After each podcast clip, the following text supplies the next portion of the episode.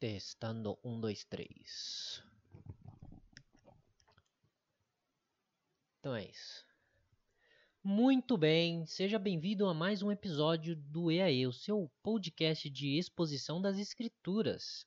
Hoje vamos continuar no capítulo 7, do versículo 25 ao 52. E aguenta que hoje tem bastante coisa para a gente ver, hein?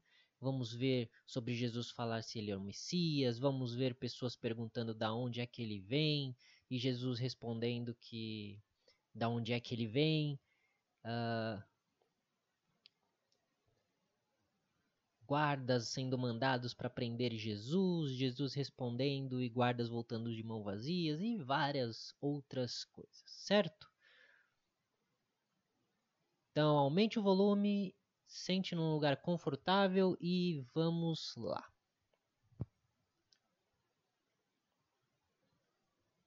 No versículo 25, algumas pessoas que moravam em Jerusalém perguntavam: Não é este homem que estão querendo matar?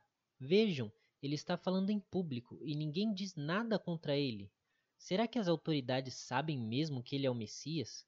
No entanto, quando o Messias vier, ninguém saberá de onde ele é e nós sabemos de onde esse homem vem. Agora as pessoas começam a reconhecer Jesus. Se antes todos acharam que Jesus estava maluco por dizer que queriam matá-lo, agora as pessoas vendo que era o Jesus de quem tanto ouviram falar, elas se lembram que Jesus era alvo de perseguições. Eles então começam a discutir entre eles se Jesus seria de fato o Messias. Alguns chegam a questionar se os fariseus sabiam esse fato dele ser o Messias para estarem né, perseguindo ele assim. Porque se ele é o Messias, por que vocês vão perseguir ele, não é mesmo? Mas ao mesmo tempo, uh, dizem que ele não poderia ser o Messias, porque, segundo eles, ninguém saberia de onde vem o Messias. E todos eles sabiam que Jesus vinha da Galileia, apesar de ter nascido em Belém. Aqui a gente tem que entender que haviam duas correntes de opiniões sobre a, a, a, origem do Messias naquela época. Uma dizia que o Messias viria de Belém, e a outra que a sua origem seria desconhecida até ser revelada vindo do céu.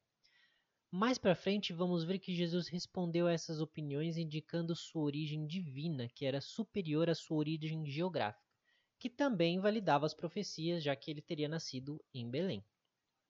Nisso nós percebemos que o povo demonstrava muita ignorância com relação ao plano de Deus, mesmo vendo os milagres que evidenciavam a origem divina de Cristo.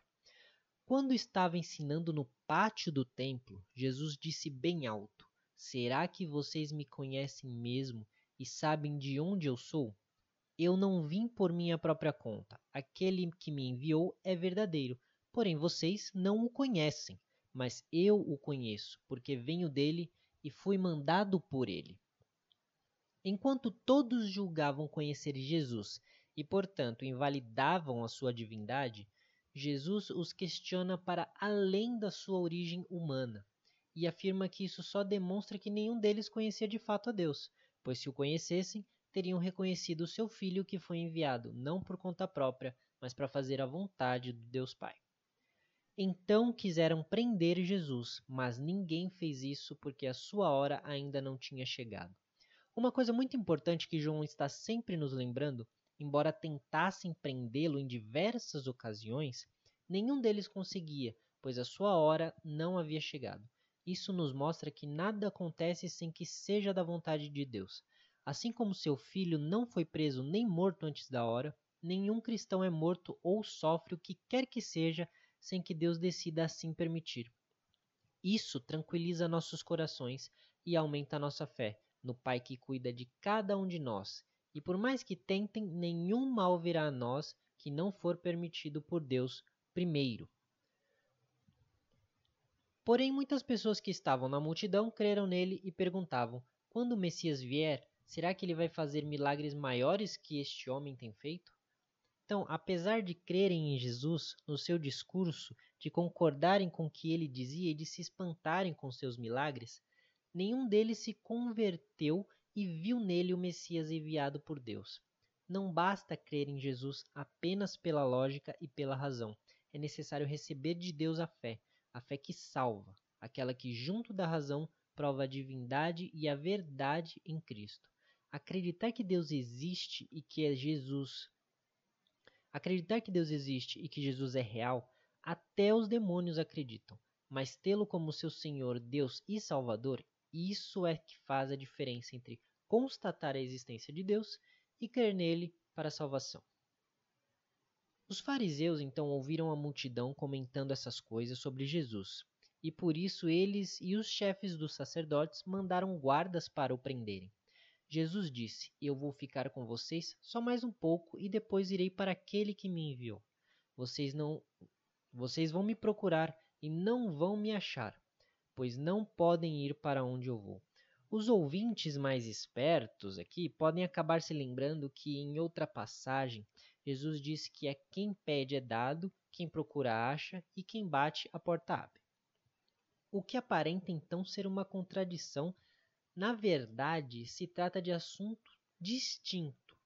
Quando Jesus fala que quem procura acha, ele está se referindo ao desejo por Deus que todo cristão tem quando se converte. Aquele, aquela busca por mais de Deus, por conhecer a Deus e se relacionar com Ele. Mas quando Jesus aqui em João diz que vão procurá-lo, mas não vão achá-lo, ele se refere aos esforços de localizarem seu corpo e a sua pessoa fisicamente. Sabemos que depois que Jesus morreu, foi colocado guardas romanos para vigiar o seu túmulo, pois os fariseus sabiam que seus discípulos poderiam inventar sua ressurreição roubando o seu corpo. Só que, mesmo com os soldados romanos, o túmulo foi aberto e seu corpo sumiu e permanece sem ser localizado até hoje. Jesus subiu aos céus depois de sua ressurreição e, portanto, nunca encontraram e nem encontrarão seu corpo, pois aonde ele foi, nenhum desses que o acusam poderiam ir também. Então os líderes judeus começaram a comentar: Para onde será que ele vai que não o poderemos achar? Será que ele vai morar com os judeus que moram no estrangeiro? Será que vai ensinar os não-judeus? O que será que ele quis dizer quando afirmou: Vocês vão me procurar e não vão me achar, pois não podem ir para onde eu vou? Então, novamente, nenhum deles entende que o que Jesus diz é muito mais do que sair de uma cidade ou um país para outro. Por ignorarem a origem divina de Jesus, não entendiam quando esse dizia que deveria ir para onde não seria encontrado. O último dia da festa era o mais importante. Naquele dia, Jesus se pôs de pé e disse bem alto: Se alguém tem sede, venha a mim e beba. Como dizem as Escrituras Sagradas, rios de água viva vão jorrar do coração de quem crê em mim.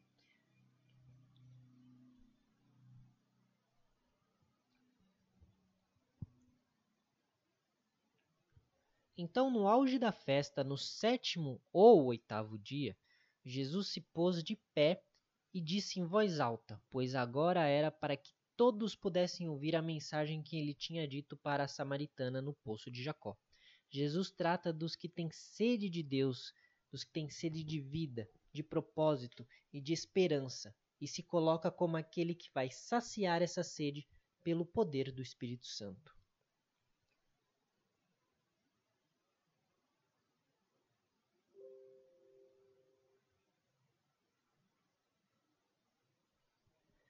Jesus estava falando a respeito do Espírito Santo, que aqueles que criam nele iriam receber. Essas pessoas não tinham recebido o Espírito porque Jesus ainda não havia voltado para a presença gloriosa de Deus. Aqui, embora o Espírito Santo já atuasse desde o Antigo Testamento, seria a partir da festa de Pentecostes onde o Espírito Santo entraria em um relacionamento mais íntimo com o povo de Deus. Por isso, João traz esse pequeno detalhe aqui no verso 39. Continuando no verso 40, vai estar escrito assim: Muitas pessoas que ouviram essas palavras afirmavam: De fato, esse homem é o profeta. Outros diziam: Ele é o Messias. E ainda outras pessoas perguntavam: Mas será que o Messias virá da Galiléia? As Escrituras Sagradas dizem que o Messias será descendente de Davi e vai nascer em Belém, onde Davi morou. Então o povo se dividiu por causa dele. Alguns queriam prender Jesus, mas ninguém fez isso.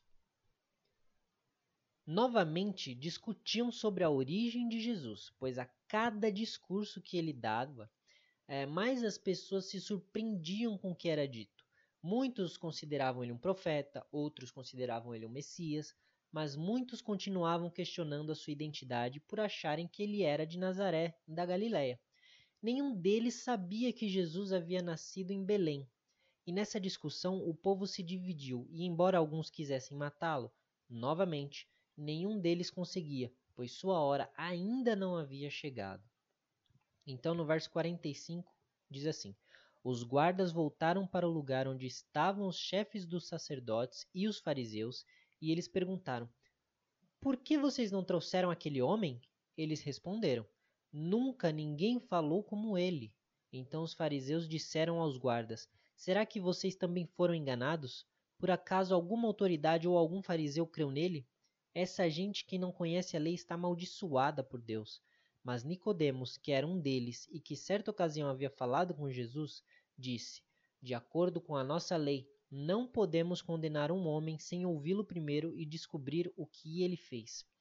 Por acaso você também é da Galiléia? perguntaram eles. Estude as Escrituras Sagradas e verá que da Galiléia nunca surgiu nenhum profeta.